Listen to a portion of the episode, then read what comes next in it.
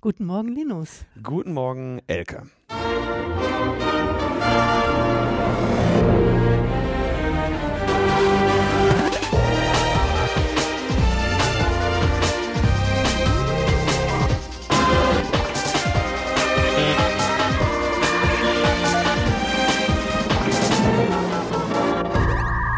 Logbuch Netzpolitik Folge 320 vom 5. November 2019. Ähm, wir haben ja schon angekündigt, dass wir ähm, eventuell eine längere Pause machen, weil Tim verhindert ist. Aber äh, die Themen äh, sind wichtig und dringend. Deswegen sitze ich heute hier in der Berliner Seabase zusammen mit Elke Steven vom Verein Digitale Gesellschaft. Hallo Elke. Hallo Linus.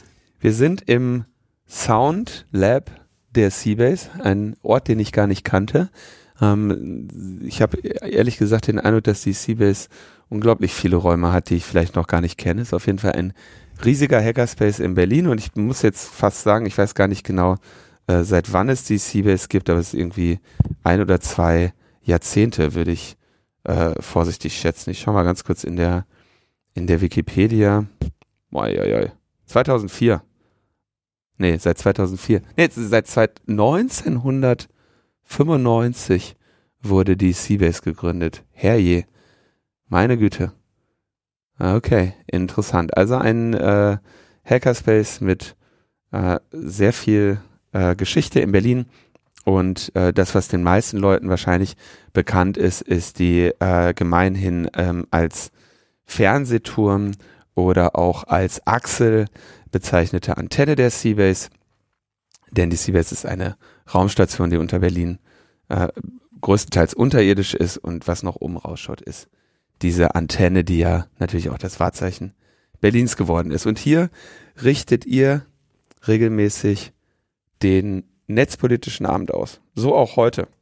Genau, immer am ersten Dienstag im Monat machen wir den netzpolitischen Abend hier auf der Seabase. Ähm, und heute ist der 87. Wow. Netzpolitischer Abend, da ist auch schon viel zusammengekommen. Ähm, es ist immer ein breites Spektrum von Themen, die wir da aufnehmen. Heute Abend äh, sind es auch wieder vier Vorträge äh, zu ganz unterschiedlichen Themen. Äh, die Frage, was brauchen wir eigentlich für ein umfassendes Hinweisgeberschutzgesetz? Das heißt, es geht um Whistleblower. Ähm, es geht um E-Evidenz, also die ganze Frage, wie Daten demnächst abgefragt werden können, auch im Ausland.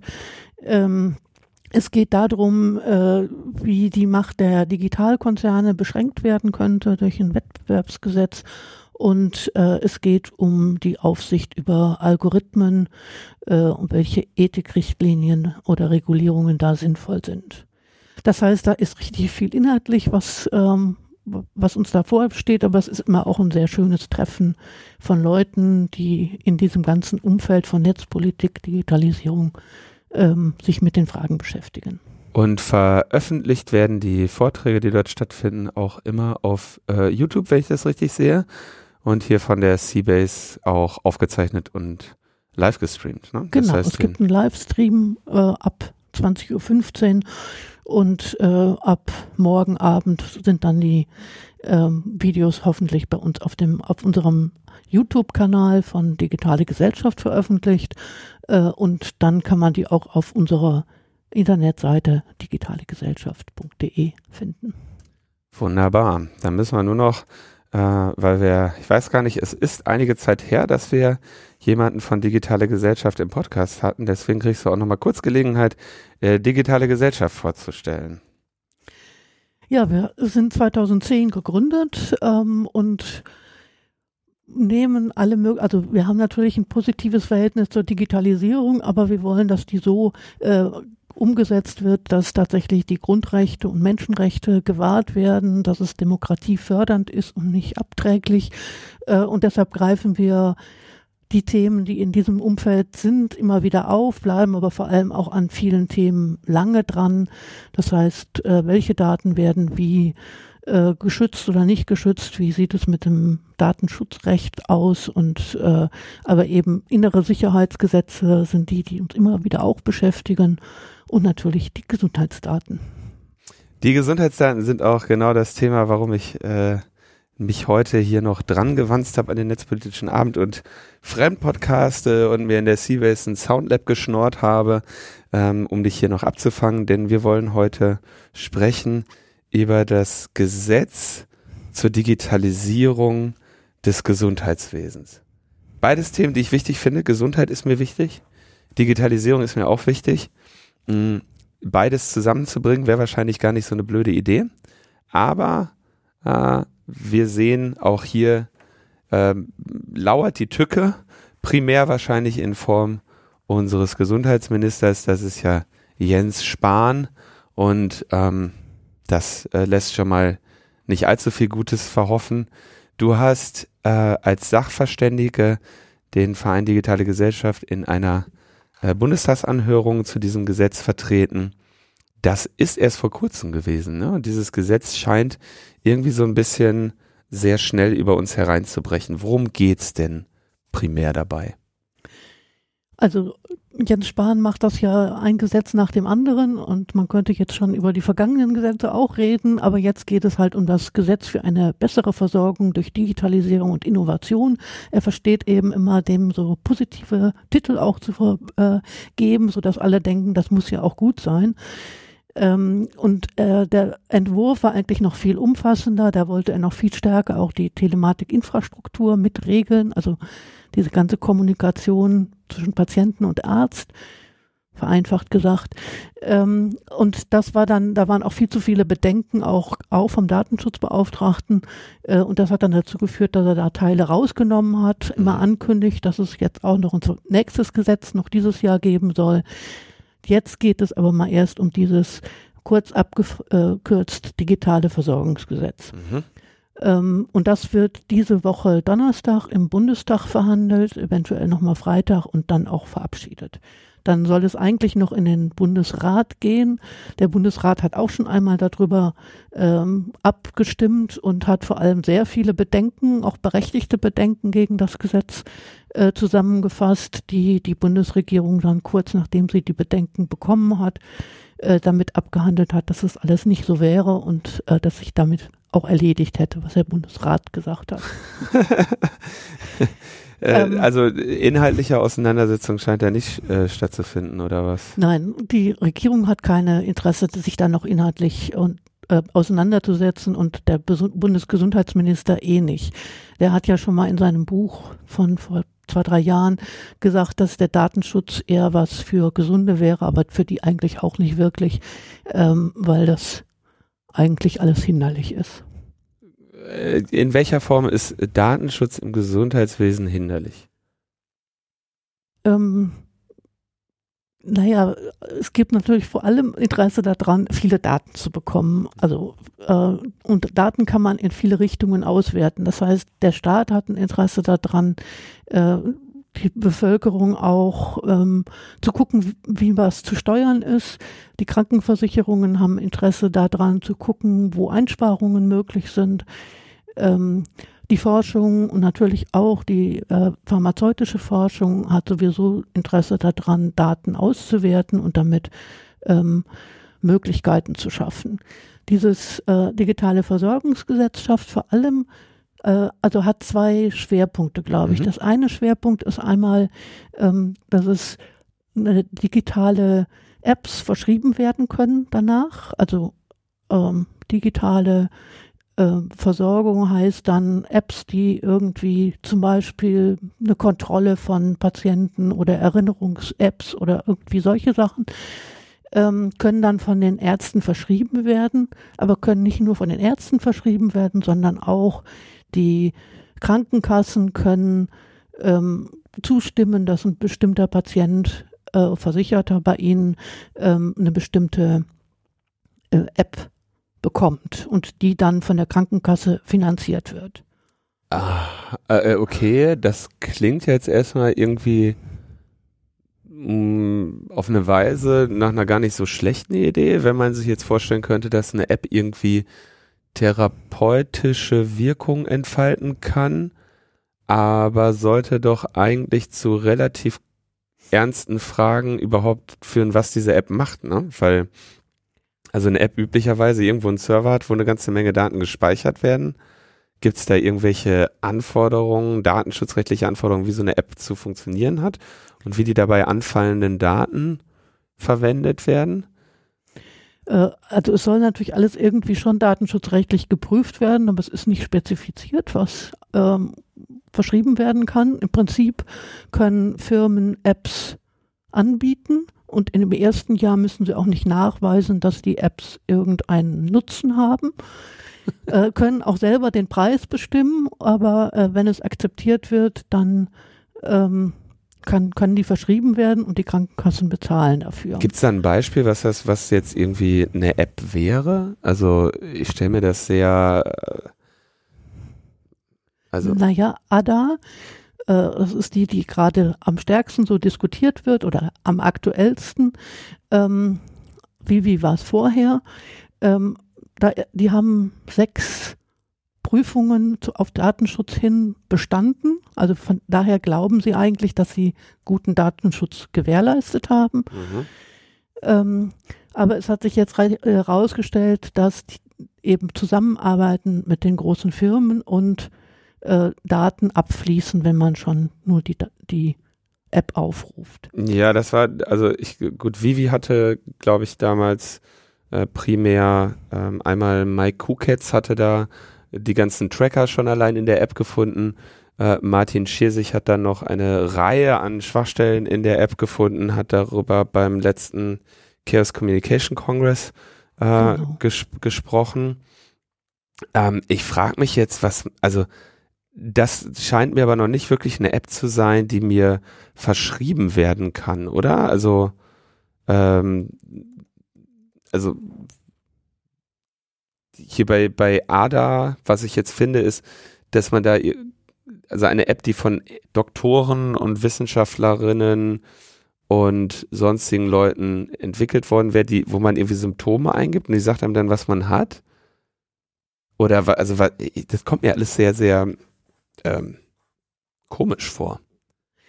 Äh, also es ist nicht geklärt, welche Apps tatsächlich mhm. verschrieben werden können, aber es gibt natürlich Apps, die einen daran erinnern, dass man, wann man die Medikamente nehmen muss. Mhm. Also so ganz einfache Sachen.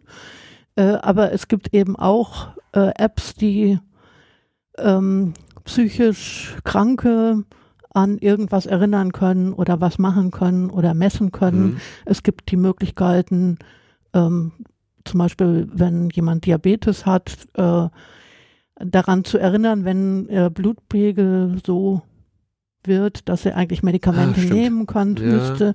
Also es gibt ja eine Menge an Kont Kontrollfunktionen, Körperkontrollfunktionen, die über Apps äh, möglich wären. Stimmt, dieses äh, mit dem Diabetes habe ich auch einen guten Bekannten, der so ein äh, Diabetes, also ein Blutzuckermessgerät mit Bluetooth irgendwie im, am Arm, glaube ich, dauerhaft angebracht hat oder so, so teildauerhaft, so einen Monat oder so.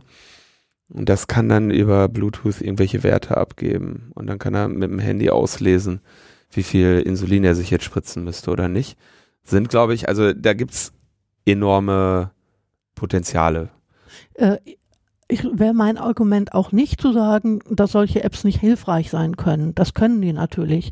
Aber es muss natürlich geprüft werden, an wen alles noch dann Daten fließen, was eigentlich mit den ermittelten äh, Daten, die, die durch die App anfallen, passiert. Und es muss natürlich auch nachgewiesen werden, also wir nehmen ja auch keine Medikamente, also die Krankenkasse bezahlt keine Medikamente, von denen nicht nachgewiesen ist, dass die Medikamente auch tatsächlich eine Wirkung haben. Homöopathie. Gut, das. das hätten wir. Und es gibt, äh, es gibt dann noch, also tatsächlich meine ich auch irgendwelche Meditations-Apps oder so schon gesehen zu haben, wo ähm, Krankenkassen auch sagen, hier, das, das fördern wir auch mit. Also ja, da gibt's äh, teilweise, glaube ich, relativ ähm, großzügige Auslegungen von was wirksam ist oder was unterstützt wird und was nicht. Aber ja, grundsätzlich sollte man, glaube ich, ist es im Interesse der Krankenkassen Und auch im Interesse der Versicherten, dass sie ihr Geld nur dann für solche Sachen ausgeben, die irgendwie auch halbwegs was, was bringen. Ne? Äh, ja, einmal das. Und das andere ist, dass es nach dem Gesetz jetzt eben auch möglich ist, dass die Krankenkassen selber mit äh, Firmen Apps entwickeln oder dass sie äh, Kapital in Firmen geben und die Apps entwickeln sollen, aber das kann dann eben auch ein Flop werden und dann ist das Geld verloren. Und sie dürfen zwei Prozent äh, ihrer Beiträge, die sie einkassieren, ähm, in solche äh, Risikokapitalanlagen auch geben. Und äh, das sind immerhin Versichertengelder. Und ob man die jetzt in irgendwelche Unternehmen legen will, ist, also das, das ist noch mehr als nur äh, mhm. die Gesundheits-Apps ob die nun sinnvoll sind oder nicht, äh, die verschrieben werden, sondern es ist richtig auch eine Förderung dieser Industrie. Sehr erstaunlich. Dürften die das eben, dürfen die in Pharmaunternehmen investieren? Nee, ne? Nee, das nicht, glaube ich. Hm. Nee, dürfen sie nicht. Also dann, wieso sollten die dann in Apps investieren? Weil man irgendwie glaubt, dass sie da Distinktionsmerkmale ent entwickeln könnten, um sich voneinander abzugrenzen mit coolerem Service oder warum sollten die überhaupt sowas dürfen? Naja, viele der Apps, die es jetzt gibt, sind ja auch immer wieder mit den äh, Krankenkassen entwickelt worden mhm. und sind äh, also sind schon quasi gebunden an bestimmte Krankenkassen jeweils. Mhm. Äh, ich glaube, das ist die Logik, die, die daraus entstanden ist. Mhm. Und das war jetzt der, also der erste zentrale Teil dieses digitale Versorgungsgesetzes. Ähm, wie würdest du das jetzt zu diesem Zeitpunkt bewerten? Hast du dazu in deiner ähm, Auskunft im Bundestag, welcher, welcher Ausschuss war das nochmal? Gesundheitsausschuss. Klar, logischerweise. Einfache Fragen für 100. Ähm, wie würdest du diese Sache mit den Apps zusammenfassen? Also was wären, was, welche Punkte hast du da angebracht? Ähm, auch jetzt weiß ich gar nicht mehr genau, wo ich darüber geredet hatte, weil das war auch äh, begrenzt. Ja, doch, es ging auch da, darum, dass ähm, einerseits mit der Telematikinfrastruktur ja eigentlich eine große Sicherheit aufgebaut werden soll, ähm, die es tatsächlich möglich macht, Gesundheitsdaten zu speichern, ohne dass die ähm, für andere Zwecke genutzt werden können und schon so, dass sie tatsächlich ähm, so gesichert sind, dass da wirklich keiner drankommen kann. So, so, die, äh, so die Hoffnung, ja. Genau, da gibt's noch viele Fragen dran, aber man könnte zumindest sagen, das ist die Idee, äh, die dahinter steckt. Und wenn diese Idee dahinter steckt, dann ist es eben auf der anderen Seite nicht gut, ähm, jetzt zu sagen, aber alle Daten, die die Krankenkassen schon haben, und das ist der andere Teil jetzt, äh, die werden jetzt gesammelt, zentral gesammelt äh, und dann von dieser ähm, Spitzenverband Bund der Krankenkassen, wo die gesammelt werden, ohne irgendwelche Anonymisierung oder Pseudonymisierung. Da sind alle Daten, liegen dann schon zentral davor. Und die werden dann an Forschungsdatenzentrum weitergegeben, pseudonymisiert und werden da dann entsprechend ganz vielen Gruppen, die Interesse haben könnten an diesen Daten, auch weitergegeben. Da ist natürlich geregelt, wo, an wen und wann die weitergegeben werden dürfen, aber es ist schon eine riesige Gruppe und äh, natürlich eben auch für Forschungszwecke. Und äh, äh, von welchen Daten sprechen wir da? Das ist also welche welche Daten stehen denn meiner Krankenkasse da zur Verfügung? Welche Daten würde dir dann entsprechend weitergeben?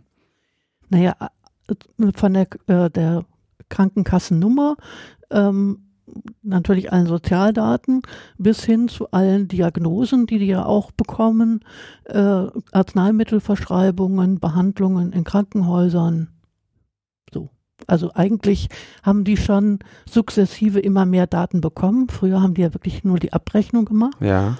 Und äh, sukzessive haben die schon immer mehr an Daten bekommen über das, was an Behandlungen geleistet worden ist, an Diagnose geleistet worden ist und welche Krankheiten diagnostiziert worden sind. Mit anderen Worten, alles, was man sich wirklich also was alles, was Gesundheitsdaten sensibel, äh, höchst privat und äh, kritisch macht, ist da mit drin. Da ist mal erst alles mit drin, in dem Gesundheitsausschuss wurde dann noch so richtig deutlich, dass es natürlich auch Interessen gibt, noch mehr Daten zu bekommen. Also dass die von der Forschung her noch die Idee besteht, dass man dann später die Patientenakten, die Daten aus den Patientenakten auch direkt zur Verfügung hat äh, und bekommt, weil da könnte es ja sein, dass dann äh, Versicherte noch ihre äh, Sport-Apps äh, irgendwie und alle Daten, die da drin sind und sonstige Daten, die sie auf irgendwelchen anderen Apps noch selber sammeln, auch noch gespeichert sind und dass das dann alles auch noch der Forschung zur Verfügung gestellt pa werden könnte. Patientenakten ist im Prinzip das, was man jetzt in der Gematik äh das, was in dieser Telematik-Infrastruktur ja. eigentlich mit dieser elektronischen Gesundheitskarte verbunden ist, da soll es dann eben die Möglichkeit geben, eine elektronische Patientenakte anzulegen und diese elektronische Patientenakte soll eben gesichert sein in der Telematik-Infrastruktur. Mhm. Da kann man auch noch mal ganz viel dazu mal, sagen. Das klammern wir jetzt gerade mal kurz aus, aus, weil das ist schon gesetzt, ja. Äh, aber in dieser Patientenakte können die Ärzte halt ihre, aber äh, ihre äh, Diagnosen speichern und Informationen über den Patienten in Zusammenarbeit mit dem Patienten. Im Moment heißt es ja eher, dass der Patient wirklich die Hoheit über diese Daten hat, hat dann aber den Dat das datenschutzrechtliche Problem, dass ähm, Daten bei Ärzten geschützt sind, weil sie dann eben unter der ärztlichen Schweigepflicht liegen. Mhm. Auf äh, Daten, die beim einzelnen Bürger liegen, kann im Prinzip eine Ver Strafverfolgungsbehörde auch zugreifen. Von daher ist dieser Schutz, äh, wir haben, sind dann selber die Herren unserer Daten auch immer eine fragwürdige Argumentation. Ähm, aber in dieser E-Patientenakte ist eben die Idee, dass dann auch andere Informationen aus anderen Apps damit einfließen können und dann wird das natürlich richtig reichhaltig. Insofern, das wäre dann noch mehr an Daten, aber zumindest gibt es bei der E-Patientenakte immer noch sehr klar die Idee, dass es der Patient selbst oder der Versicherte entscheidet, ob und was da gespeichert wird, während die Daten jetzt, die jetzt im Forschungsdatenzentrum gespeichert werden, äh, darüber kann der Patient oder der Versicherte überhaupt nichts entscheiden, hat auch kein Widerspruchsrecht, sondern äh, die Daten werden von den Krankenkassen einfach insgesamt weitergegeben. Das hätte ich jetzt nicht gedacht, dass sowas legal wäre. Äh, Scheint es ja auch nicht zu sein, sonst würde man ja kein Gesetz dafür machen. Aber ähm, haben wir, wieso unterliegt das nicht irgendwie der, also geht das überhaupt? Also ich hätte jetzt gedacht, dass eine Datenschutzgrundverordnung mich davor bewahrt, dass beispielsweise meine Krankenkasse sagt, ach übrigens, äh, deine äh, 30 Jahre Krankengeschichte, die wir jetzt hier haben, die äh, laden wir jetzt in irgendeinen anderen Verband und dann pseudonymisieren wir die und machen daraus Forschung. Da hätte ich eigentlich gedacht, dass sowas tatsächlich verfassungs, also irgendwas, also irgendwas muss das doch verhindern. ja, hofft man eigentlich. Ich hoffe auch immer, also ich glaube ja ehrlich gestanden nicht so wirklich, dass äh, der Bundestag da diese Woche sich gegen das Gesetz entscheidet. Mhm. Ähm, aber ich hoffe dann schon darauf, dass Klagen äh, eingereicht werden. Und ich weiß auch, dass da schon welche dran sind und mhm. überlegen. Ähm, weil es natürlich einerseits die Datenschutzgrundverordnung sieht vor, dass wir in Paragraph 9 oder in Artikel 9, äh, dass gerade Gesundheitsdaten nicht verarbeitet werden dürfen. Denkt man, das klingt mhm. wunderbar und klar. Ähm, aber da sind natürlich schon Ausnahmen vorgesehen und äh, Jens Spahn bezieht sich vor allem darauf, auf eine Ausnahme nach Artikel 23, ähm, wonach es äh, eine Beschränkung der betroffenen Rechte gibt bei besonderen staatlichen Interessen und er meint oh. eben die oh. Gewährleistung hoher Qualitäts- und Sicherheitsstandards bei der Gesundheitsversorgung wäre ein solches wichtiges Interesse, dass das alles aushebelt. Okay, das wird er aber äh, nicht per Dekret entscheiden können. Da wird er nochmal, äh, glaube ich, mit ein paar Leuten in Karlsruhe drüber diskutieren müssen, oder? Also das kann ich mir so nicht vorstellen. Ich hoffe auch, dass das äh, Entscheidungen gibt, aber es ist natürlich dann, es wird über eine lange Zeit, Mhm. äh, also ich glaube nicht, dass es eine Einspruchsmöglichkeit ist, die das zunächst mal verhindert, dann diese Datensammlung zu machen. Und wenn in, in ein paar Jahren das Verfassungsgericht entscheidet, dass das äh, illegal ist, diese Datensammlung, Dann sind die dann schon sind längst die über alle Berge. längst Ja. äh, in der Welt und gesammelt.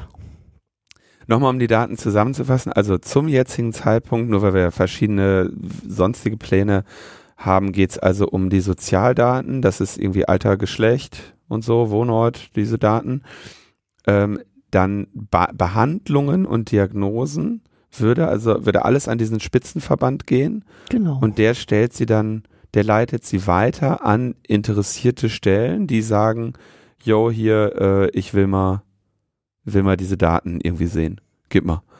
Genau, es ist ja im Prinzip auch dieses, die Daten sind jetzt in Händen der Krankenkassen und Mhm. noch nicht alle gesammelt zusammen, nicht zentral, ähm, sondern in den einzelnen Krankenkassen. Und dann gehen die Daten, die Krankenkassen behalten die Daten, die behalten die sogar ohne Pseudonymisierung und der Staat kriegt die Daten, dann äh, pseudonymisiert ebenfalls alle, äh, weil das Daten, das Forschungsdatenzentrum äh, ist in Händen des Bundesgesundheits, also ist angegliedert ans Bundesgesundheitsministerium. Pseudonymisiert. Jetzt würde ich mich fragen, ähm, gut, digitale Gesellschaft ist eine Datenschutzorganisation. Kann man solche Daten überhaupt, also ja, pseudonymisiert ist schon wahrscheinlich genau der, der, der richtige Be Begriff. Anonymisieren trauen sie sich gar nicht erst zu behaupten, ne? weil Genau. das geht gar nicht. Das kriegst du nicht äh, anonymisiert. Äh, naja, die Pseudonymisierung ist ja der geringere Schutz. Mhm.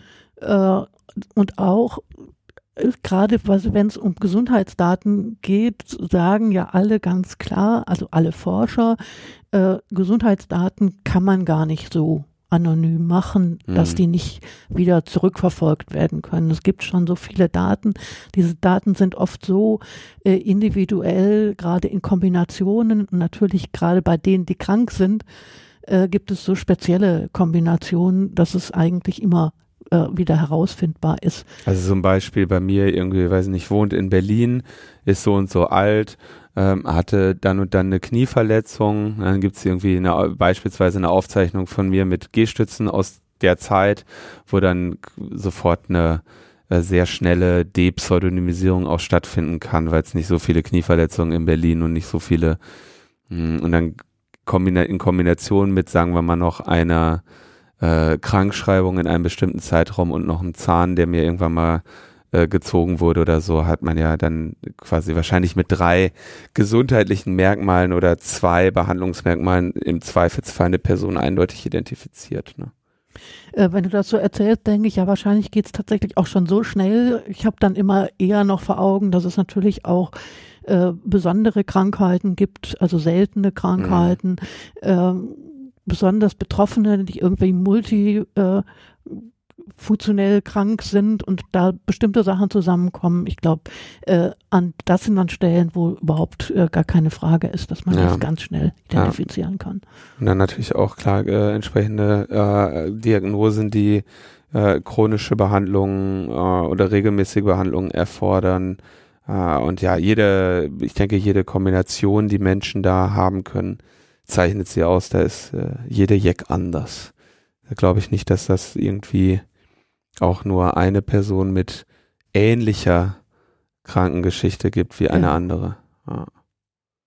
Das klingt nach einer ziemlich, ähm, also man muss ja vielleicht noch wenigstens müssen wir würdigen hier, ähm, warum, also welche Vorteile versprechen die sich davon? Was, was, warum, warum wollen die das tun? Die denken ja vermutlich nicht, äh, so YOLO, machen wir mal voll geil, haben zwar keine Ahnung wieso, aber und das wird uns im Zweifelsfall auf die Füße fallen, aber voll die geile Idee. Wie argumentieren die, warum sie das überhaupt tun wollen? Oder Jens Spahn, warum er das tun will? Naja, äh, Interesse an Gesundheitsdaten äh, in einer Gesellschaft, in der Big Data sowieso eine Riesenrolle spielt, ist einfach äh, völlig klar, dass man da ganz viel mitmachen kann an den unterschiedlichsten Stellen. Ähm, und ich glaube, man muss das schon in diesen ganzen Kontext auch der Entwicklung stellen. Es, seit 2006 ist diese Idee mit der elektronischen Gesundheitskarte ähm, und dann war ja immer der Protest gerade gegen die Idee einer äh, zentralen Gesundheitsdatensammlung äh, sehr stark. Das hat ja angefangen in den ersten Jahren danach damit, dass man äh, die Fotos nicht abgegeben hat für die Gesundheitskarten. Das ist lange her. äh, und aber damit ist diese Diskussion darum, dass mit den elektronischen Patientendaten äh, oder Akte dann Daten erfasst werden, die vielleicht nicht genügend gespeichert sind und was wird da eigentlich mitgemacht und was entsteht dann nicht eine zentrale Datensammlung, äh, die ist ja da ja sehr viel diskutiert worden. Mhm. Und ähm, in der gleichen Zeit ist sukzessive den Krankenkassen mehr Daten zugesprochen worden, die sie erhalten und damit auch auswerten können. Äh, und jetzt ist das eigentlich der logische Schritt, so kann man es auch beschreiben, zu sagen, dann haben wir da alle Daten ähm, schon mal gesammelt, zentral, und brauchen die gar nicht über die elektronische Patientenakte. Äh, und wenn es dann irgendwann klappt, könnten wir über die elektronische Patientenakte tatsächlich noch mehr Daten bekommen. Aber ganz viele der zentralen Daten äh, haben wir dann einmal zentral und können die äh, staatlich auswerten für irgendwelche Fragen der Gesundheitsversorgung der Bevölkerung, was ist wo zu machen, äh, wie können, was an Sparpotenzial kann es ja auch geben. Ähm, auf der anderen Seite, man kann die Daten der Forschung zur Verfügung stellen und damit ja auch, also im besten Fall für eine bessere Versorgung äh, forschen. Aber Forschung ist eben auch nie eine, die jetzt so völlig neutral ist, sondern die entsteht natürlich auch aus gewissen Interessen. Und man kann aus den Daten, die vorhanden sind, quasi selber dann noch wieder Forschungsfragen ableiten, weil, also früher hat man ja eher Forschungsfragen gehabt und Daten genutzt, um damit ähm, die, Fra die Frage zu beantworten, mhm. aber inzwischen kann man ja aus vorhandenen Daten quasi eine Frage ableiten, also statistisch ableiten lassen, die mhm. man dann, äh, was man damit machen kann. Also ex, ex, statt einem gezielten Vorgehen zu sagen, wir erforschen Husten, wir brauchen Leute mit Husten, wir wollen wissen, wie lange die den haben, äh, quasi eher explorativ vorzugehen und zu sagen, guck mal hier, Leute, die Husten haben, äh, hatten auch, ja, oder äh, Leute, die Leute, die Husten kauften, kauften auch. Genau, und dann ja. können wir das direkt mit anbieten. Hm. Ähm, jetzt hast du, hm, also ich bin immer, gibt's, gibt, haben, können die eine Erfolgsgeschichte ähm, vorweisen? Also gibt es irgendwas, gibt es irgendwelche tollen äh, Geschichten, wo man sagen würde, ja, das hätten wir ohne dieses Big Data nie herausgefunden, weil ich würde ja schon erwarten, also Gesundheit ist ein enorm erforschter Bereich und da gibt es jeden Tag neue Probleme und neue, neue Lösungen und wir bekämpfen äh, alle möglichen Krankheiten. Gibt es irgendwelche spannenden Stories, die Sie erzählen und sagen, guck mal hier, das haben wir mit, diese Krankheit haben wir mit Big Data in den Griff bekommen oder so?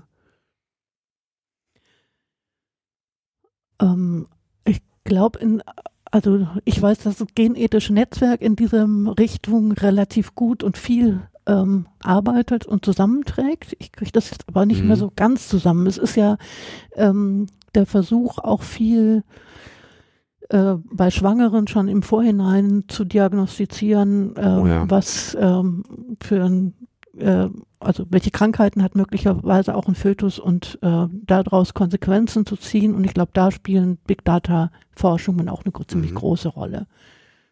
Und da spielt aber eben diese, diese ethischen Fragen, was heißt das eigentlich und was heißt solch eine Diagnose und was macht man damit, äh, das spielt dann ja e-, eher keine Rolle. Mhm. Gut, jetzt war also diese Anhörung ähm, du hast den Eindruck, also den hat man ja leider, äh, kann ich auch aus eigener Erfahrung auch sagen, als Sachverständiger im Bundestag relativ häufig, dass die Meinung, die man da vertritt, jetzt nicht großartig äh, oder auch die Ansicht oder die Argumente, die man da vorträgt, jetzt nicht in besonderem Maße gewürdigt werden. Das, so, ne, das ist ja eher so ein bisschen, da, das sitzen wir jetzt alle mal ab. Äh, ja, wobei das war ja auch noch so richtig so, dass die ähm, es zusammenfassen mit dem Ergebnis, also auf der Seite des Gesundheitsausschusses, äh, dass die Experten alle das Gesetz gut finden und, und die Digitalisierung im Gesundheitswesen befürworten. Und ähm, ich sag mal, außer mir und jemand anders, der auch sehr kritisch sich geäußert hat, waren aber auch viele andere, also es waren ja auch einige aus der Forschung da, äh, die sich durchaus kritisch gegen das Gesetz geäußert haben. Mhm. Und wenn es dann all diese Kritik zusammengefasst wird in die haben das alle gut gefunden. äh, erschreckt als ein, ein wenig. Und jetzt inzwischen geht in der Presse gibt es durchaus andere Nachrichten, dass berichtet wird, in dem die Experten haben sich eher skeptisch und kritisch geäußert. Äh, insofern, äh, selbst da wird ja nicht irgendwie wirklich was versucht damit zu machen oder ernst genommen oder so. Interessant, ja, also tatsächlich in der Berichterstattung Gesundheits-Apps auf Rezept, Zugriff auf die elektronische Patientenakte geplant, soll Patienten möglich sein, auch digitale Angebote wie die elektronische Patientenakte flächendeckend zu nutzen. Das steht uns auch heute nicht wirklich etwas im Wege. Nun. Gut, das, du hast gesagt, also wer wurde denn da sonst noch so angehört? Also ich, ich schaue ja gerade mal auf den Sitzungsverlauf. Man muss ja dazu sagen, wenn so eine Anhörung stattfindet, dann dürfen ja die äh, Parteien, die dort äh, vertreten sind in dem Ausschuss, äh, dürfen ja dann Sachverständige laden. Von welcher Partei wurdest du geladen? Lass mich raten, sie ist keinesfalls die CDU oder SPD.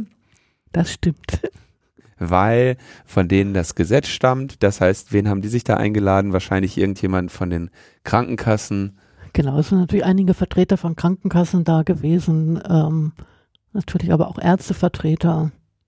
Also stand von den großen Organisationen waren vorrangig Vertreter vorhanden und dann ein wenig äh, Patientenvertreter, aber das waren und die hat drei. aber, die wurden wahrscheinlich, also. dann eher von der Linken. Die werden, werden dann eher von jemand anderem da, dahin ja. bestellen. Ne? Das ist, also so funktioniert dieses Spiel, deswegen sitzen ja auch getrennt.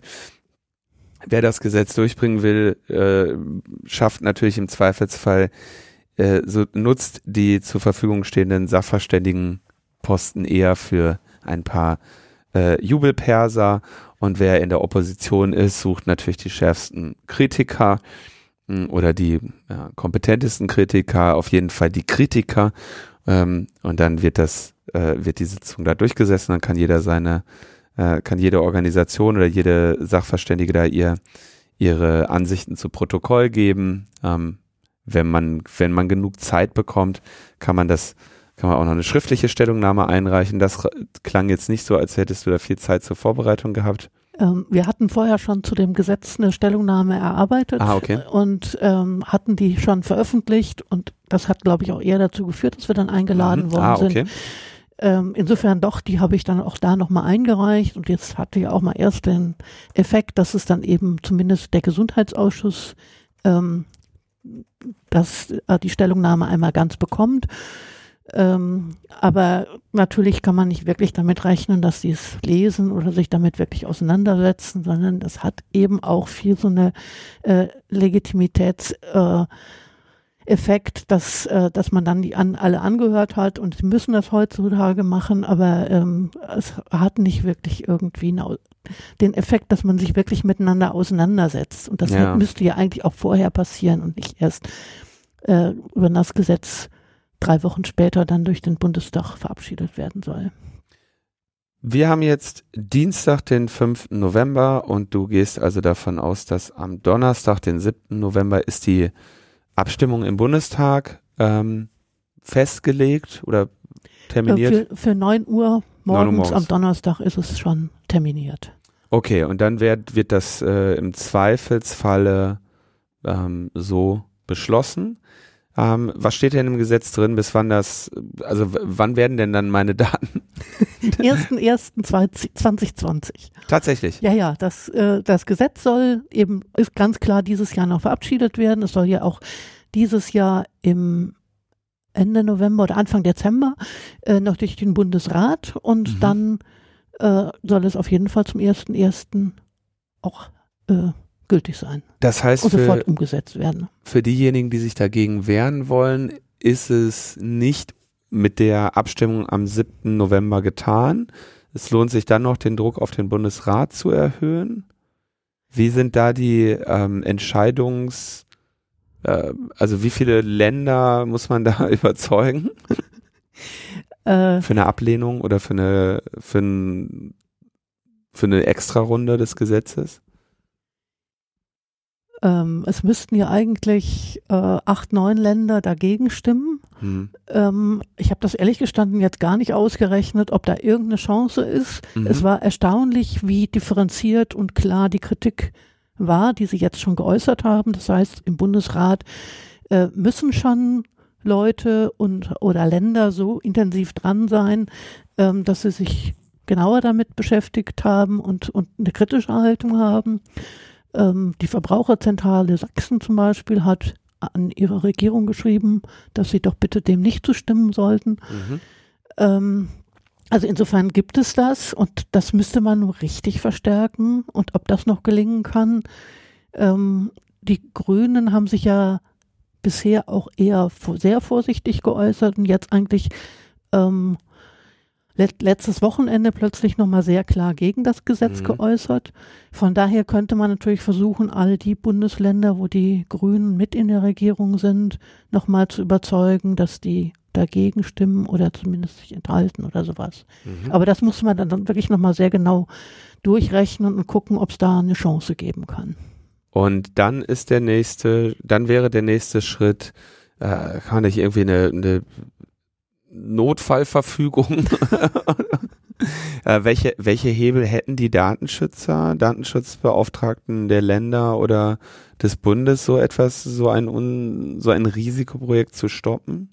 Auch da ist jetzt äh, die Chance, der Bundesdatenschutzbeauftragte hat sich auch bisher also gegen den ersten Entwurf mhm. klar ausgesprochen, aber nicht mehr so klar öffentlich gegen den das jetzt vorliegende Gesetz und hat jetzt aber auch am Wochenende äh, zum ersten Mal klar gesagt, dass er äh, eine kritische Stellungnahme dazu mhm. abgegeben hat und das nicht für mh, hm, umsetzbar hält und datenschutzrechtlich ähm, in Ordnung. Insofern, es gibt jetzt noch, aber die, diese, also dieses Potenzial an Kritik, was jetzt plötzlich entsteht, das ist erst dieses Wochenende entstanden. Mhm. Äh, und das kann ich auch noch schwer einschätzen, welche Wirkung das jetzt eigentlich noch entfalten kann. Okay.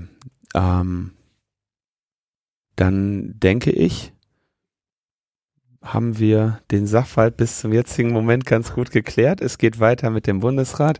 Wir haben noch äh, den Bundesdatenschutzbeauftragten Ulrich Kelber, der hier noch ein Wort mitreden kann. Und dann im Zweifelsfall würde ich, also bei so etwas, wenn es da keine signifikanten Verbesserungen gibt, würde ich erwarten, dass da eine der üblichen Organisationen ähm, Zweifelsfall versucht, eine Beschwerde gegen zu erheben und das Ganze in Karlsruhe zumindest noch einmal prüfen zu lassen. Habt ihr da schon Bestrebungen von der digitalen Gesellschaft oder ähm, wie, wie, setzt ihr, wie seht ihr diesen, wie seht ihr dieses Thema? Also ich fände es richtig gut, wenn eine Klage eingereicht wird. Ich finde, man muss es auch prüfen, eben, ob man es noch irgendwie äh, quasi den, den Aufbau der äh, dieser ähm, zentralen Datensammlung verhindern kann. Äh, also ob es irgendwelche Möglichkeiten gibt, Gefahr im Verzug und das muss jetzt mal erst außer Kraft gesetzt werden. Da bin ich aber juristisch zu unsicher, um zu sagen, ob sowas geht.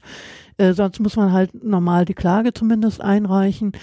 Wir sind einfach als Verein so klein, dass wir es wahrscheinlich nicht wirklich schaffen. Wir sind mit anderen Vereinen im Gespräch, dass man es machen sollte und müssen dann gucken, wer es federführend übernehmen kann. Ja, denke ich. Also das klingt auch nach einer, also nach Karlsruhe zieht man ja nicht äh, am Nachmittag. Äh, klingt nach etwas, wo man sich äh, als mehrere Datenschützervereine oder äh, vielleicht gibt es ja auch entsprechende Vereine aus dem Gesundheitsbereich, genethisches Netzwerk, ähm, was Gesellschaft für Freiheitsrechte, Digital Courage hat sicherlich auch ein Interesse, Interesse an dem Thema dass man sich da hoffentlich irgendwie zusammentun könnte.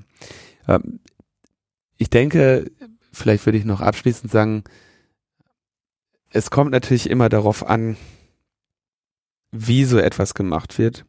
Und ich persönlich würde als Bürger äh, und als äh, Mensch mit einer Gesundheit, an der mir gelegen ist, will ich jetzt auch nicht vollständig dagegen sperren, bestimmte Daten ähm, zur zur Verfügung zu stellen. Ich hätte aber, glaube ich, und das scheint mir hier der Kern der Angelegenheit zu sein, ich hätte relativ konkrete Vorstellungen davon, dass ich mein Einverständnis dazu gebe. Ich hätte relativ klare Vorstellungen davon, ähm, welche Anforderungen ich hätte an die Weitergabe, Nutzungsrechte, Verwendungszwecke, Löschfristen und sonstiges dieser Daten. Und irgendwie so ein Full-Take, gib mal, gib mal äh, Onkel Spahn und dann wird's irgendwie verteilt und jeder, der irgendwie ein Interesse hat, kann sich die Sachen holen. Ich glaube, das würde nämlich nicht lange dauern, bis irgendwie health.google.com sagt, hey, wir haben schöne bunte Bilderchen, die wir dir malen können. Und das scheint mir hier ein viel zu riskanter Dammbruch zu sein, als dass ich den mal eben nebenbei noch kurz vor Weihnachten hinnehmen würde. Und da wäre mir schon äh, irgendwie daran gelegen, dass es hier eine sinnvollere rechtliche Grundlage für geben würde, wo ein paar Leute sich darüber Gedanken gemacht haben und ähm, ja, auch wirklich eine Reihe an äh, Sicherheitsmaßnahmen, die sich gegen Missbrauch und sonstiges stellen. Ähm, ja, also einerseits, wir gehen ja bisher wirklich davon aus, dass es eine informierte Zustimmung geben muss zu ja. Datenverarbeitung. Äh, sind wir immer von ausgegangen. Und war eigentlich das, was so datenschutzrechtlich bei uns immer selbstverständlich war ja. und mit der Datenschutzgrundverordnung eigentlich noch verstärkt worden ist. Ähm, und natürlich gibt es schon lange Bestrebungen, das auszuhebeln. Also die nationale Kohorte, das so ein Forschungsprojekt über einen langen Zeitraum, ich glaube über 30 Jahre, äh, auch Daten erheben. Ähm, die brauchen natürlich die Zustimmung derer, die sie untersuchen wollen.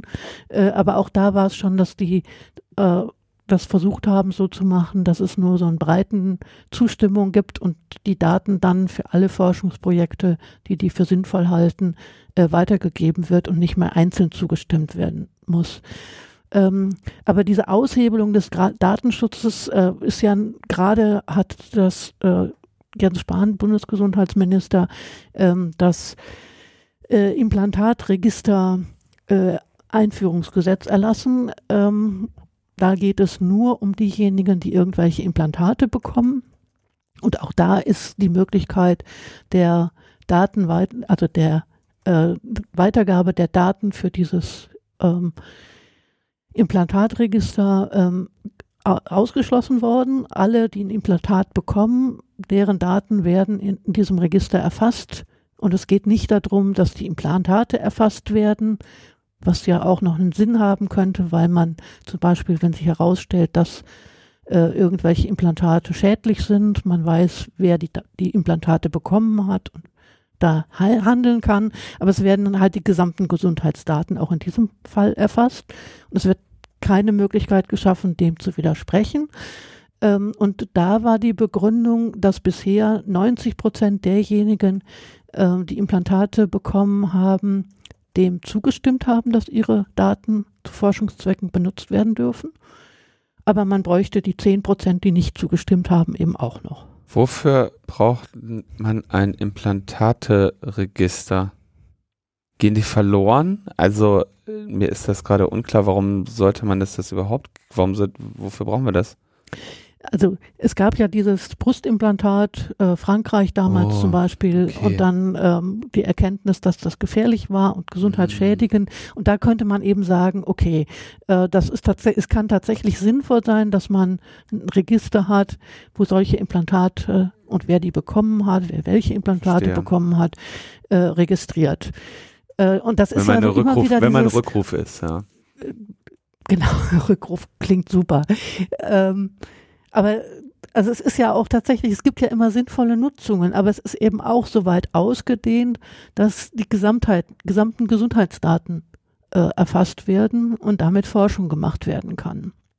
Also alles, was ansonsten auch, was dann in der Folge, äh, in Folgeuntersuchungen erfasst wird an Daten, wird in diesem Register mit erfasst. Und auch da, ich meine, diese Argumentation, dass 10 Prozent ihre Daten nicht zur Verfügung gestellt haben, leuchtet mir einfach nicht ein, dass das ein Grund ist ähm, nee.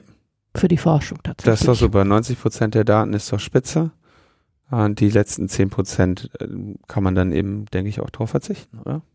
Würde ich mal von ausgehen. Aber das macht so deutlich, es geht wirklich darum, alle Daten zu kriegen und das, diese Zustimmung völlig auszuhebeln. Okay, dann würde ich sagen, wir verfolgen das weiterhin. Ich bin froh, dass wir dieses Thema jetzt noch ähm, mit einer eigenen Sendung würdigen konnten, weil das äh, immer wieder, und ich nehme, ich stelle das immer wieder fest, dass diese Strategie mal so ein Thema schnell unterm Radar kurz durchzuballern, ähm, immer wieder und immer häufiger ähm, Anwendung findet ähm, und immer häufiger auch echt Gefahr läuft zu gelingen. Ich erinnere mich an das Ende der letzten Legislaturperiode, wo wir quasi einmal äh, Flächen äh, bombardiert wurden mit irgendwie grundrechtseinschränkenden Gesetzen. Ähm, und insofern bin ich froh, dass wir hier jetzt auch nochmal schnell einen Blick drauf geworfen haben und ähm, ja, hoffentlich noch es schaffen, durch Protest oder äh, informierte äh, Verbesserungen und Ergänzungen diesem Gesetz entgegenzutreten oder diesen Bestrebungen entgegenzutreten, dass hier nicht ähm, schnell ähm, und hastig irgendwelche Fakten geschaffen werden, die uns vielleicht als Bürgerinnen und Bürger nachher alle nochmal leid tun werden. Das würde ich mir auch sehr wünschen, ja. Dann danke ich dir, dass du dir die Zeit genommen hast, dieses Thema nochmal mit uns zu besprechen. Ich wünsche euch einen erfolgreichen und angenehmen netzpolitischen Abend.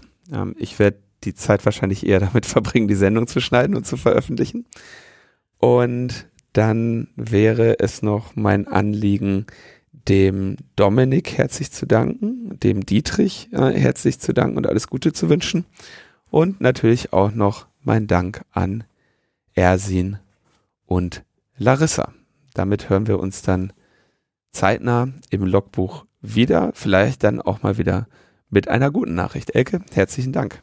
Herzlichen Dank, Linus. Ciao, ciao. Ciao.